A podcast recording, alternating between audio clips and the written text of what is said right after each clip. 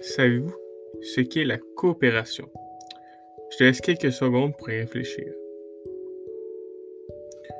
Je te donne un exemple pour t'aider. Imagine que tu as une boîte très très lourde à transporter. Tout seul, tu n'y arrives pas. Tes amis voient que tu as de la difficulté à accomplir la tâche, alors tu leur demandes de l'aide.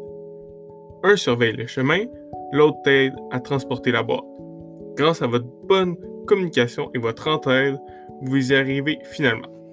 C'est ça la, coopération, de travailler tous ensemble pour atteindre un objectif. Afin de t'aider à comprendre, je vais t'expliquer les éléments que je trouve les plus importants pour assurer une bonne coopération.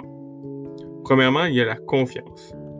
C'est savoir que tu peux compter sur les autres membres de ton équipe et que vous avez tous le même objectif. Deuxièmement, je vais te parler de ton équipe. Il n'y a pas que tes amis qui peuvent en faire partie. Ouvre-toi aux autres. Ton équipe peut être composée de garçons, de filles, de personnes que tu ne connais pas et d'autres que tu connais. C'est quand toutes vos idées, vos connaissances et vos habiletés se mélangent entre elles que le travail devient vraiment enrichissant.